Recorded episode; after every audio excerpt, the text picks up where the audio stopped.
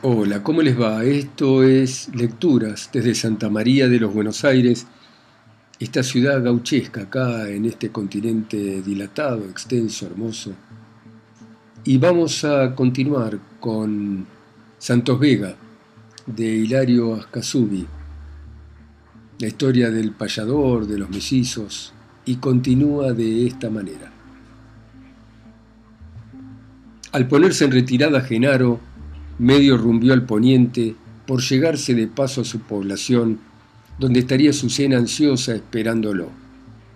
Desde que volviera a verla su rubio le prometió sin falta al día siguiente que de ella se despidió. Iba el tranco la partida y adelante el rastreador con Verdún, que alguna cosa a lo lejos distinguió al tiempo que el sanjuanino de la luna al resplandor, al cruzar un peladar en el suelo, conoció una rastrillada fresca, y de Verdún se la dio para apiarse pretextando tener una precisión.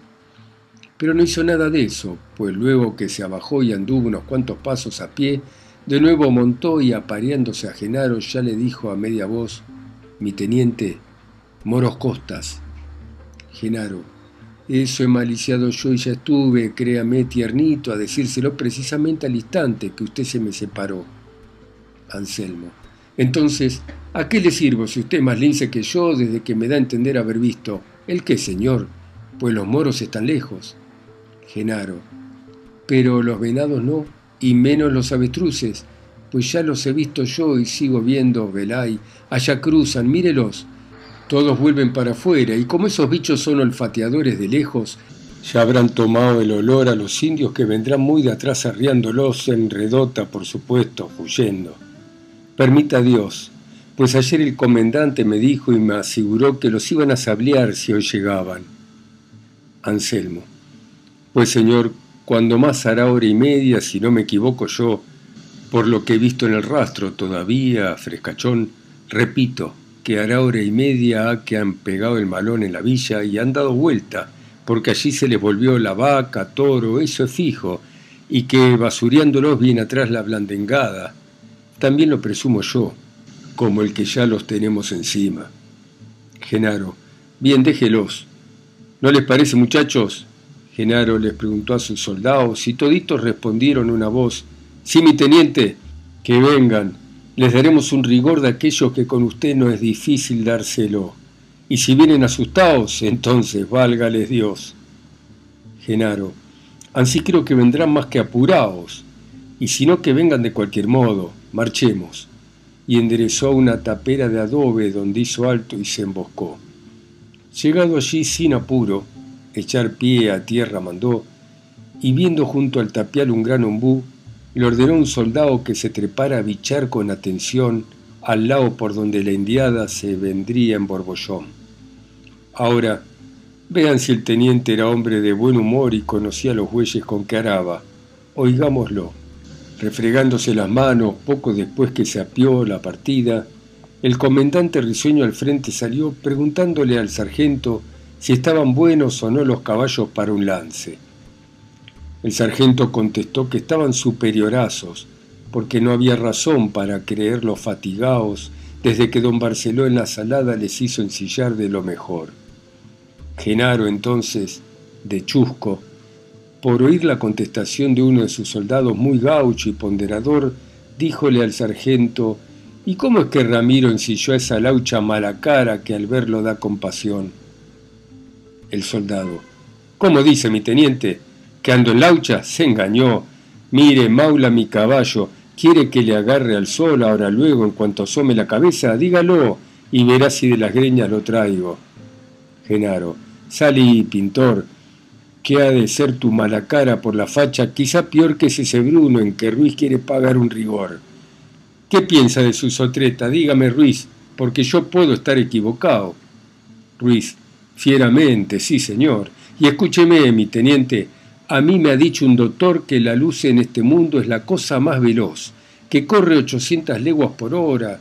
A eso digo yo, el que si la luz del día de alguna yegua nació, esa mesmísima yegua este pingo lo parió, pues al cerrarle las piernas cuando anoche se ofreció a aflojarle en el pajal, qué luz ni qué exhalación, Si no lo sofreno a tiempo esta hora, estaría yo de vuelta de Patagones, por gala, y para que no pudiera nadie decir que Ruiz era desertor. Genaro, barbaridad. ¿Y qué me dice usted, cabo centurión? ¿Por qué está tan empacado, mostrándose enojadón y tieso como si hubiera tragado algún asador? Centurión, porque estoy juntando rabia para pelear. ¿Pero no ha sentido mi teniente como un tiro de cañón? Genaro, dice bien, y siendo así, vamos aprontándonos. Diez minutos pasarían cuando el bichador gritó, Ahí viene la polvadera de los indios, ellos son. Y ya empezó en la tapera a sentirse el pororó. Montaron luego a caballo cuando vino el rastreador diciendo, Velay, se acerca la salvajada, pues yo oigo ya hasta el tiroteo de lejos, y en dispersión los miro venir en trozos medio acercándosenos, y el más fornido que viene huyendo esta dirección, si la vista no me engaña, yo calculeo que son lo menos noventa infieles, seguramente. Genaro, mejor, y en lugar de ser un trozo a Malaya, sean dos. A este tiempo la algazara de los indios se sintió, y entonces dijo el teniente, firmes muchachos, y no se precitripe ninguno a matar hasta que yo no mande pegar la carga. Silencio, pues, y atención. Ahora bien, esa tapera donde Verdún se emboscó, les advertiré que estaba por fortuna en situación que del naciente al poniente se aguantaba un paredón o tapial de adobe crudo que tendría de largor algunas catorce varas y nueve cuartas de altor. Como venían del norte los indios en dispersión, Genaro naturalmente tras del tapial se formó en ala con sus blandengues, pero no se descubrió, pues cuando más treinta varas de la pared se alejó y dando la espalda al sur quedóse en disposición de pegar su carga al cejo o haciendo una conversión a la zurda o a la derecha. Todo esto lo resolvió un instante antes de ver que de indios un nubarrón por juntito a la tapera, a Rebenca y a Talón quiso pasar apurado cuando los atropelló Verdún y de una descarga ocho salvajes volteó. Y como allí el adivino fue el primero que cayó, ya la indiada perdió el rumbo y a disparar no atinó, así es que remolineando fieramente se enredó. Ya se ve, la salvajada en lo que menos pensó fue en que allí la sujetaran de modo que se espantó y en ese instante Genaro sable en mano la cargó. ¿Y qué te cuento más vale? Al primer atropellón hubo hombre que cinco pampas solitos se disjuntió. ¡Qué matanza, Virgen mía! ¡Qué tenaz persecución! Y de ahí, ¡qué casualidad! Escuchen con atención. Ya se sabe, entre los maulas nunca falta un guapetón. Así es que en ese entrevero salió un indio mocetón, altanero y bien montado, en un zaino volador, y a reniego salarido furioso, amenazador, y dándose aires de ser algún salvaje mandón, pretendía a todo trance contener la dispersión a pechadas con los pampas, que sin prestarle atención disparaban azorados porque la persecución era terrible y sangrienta, mucho más cuando se unió la gente de Chascomún, que al momento conoció hallarse allí reunida al teniente vencedor. En una de las sentadas del indio aquel quebrayón, que algún cuerpo demostraba, con Anselmo se topó que andaba en el entrevero de recluta y chapetón y ansí mismo se portaba hasta que se casquilló, porque el pampa bravo aquel con la chuza le pinchó la picara al sanjuanino y del pingo lo bajó. Por casualidad Verdún ese lance presenció y enseguida como fiera sobre el indio se lanzó. El pampa, ansí que Genaro cerquita se le arrimó, sable en guardia, amenazante, el salvaje le largó con cuerpo y todo un chuzazo y atravesarlo pensó, cuando de un quite Genaro le partió la chuza en dos. Al mirarse desarmado el salvaje disparó, creyendo de las caronas poder sacar el facón, para lo cual le daría tiempo al zaino volador y de ahí volverse furioso sobre quien lo desarmó. Mesmamente, en la rompida el indio le aventajó un trecho largo a Genaro, pero ahora acordémonos que éste iba en su doradillo, ansí apenas lo apuró, treinta varas adelante del salvaje lo sentó de una rienda, diole vuelta frente al indio que lo vio venírsele encima, al tiempo que el primer rayo de sol que nacía en ese instante, majestuoso y brillador, sobre el rostro del teniente distinguible reflejó. Entonces el pampa altivo, cuando de frente miró la cara de su contrario, del caballo se tiró al suelo, donde postrado de rodillas lo encontró Verdún, cuando iba a partirlo largándole el corte dos, pero le puso las manos el salvaje y exclamó, no matando, che verdún, amico, que mi parió lunareca.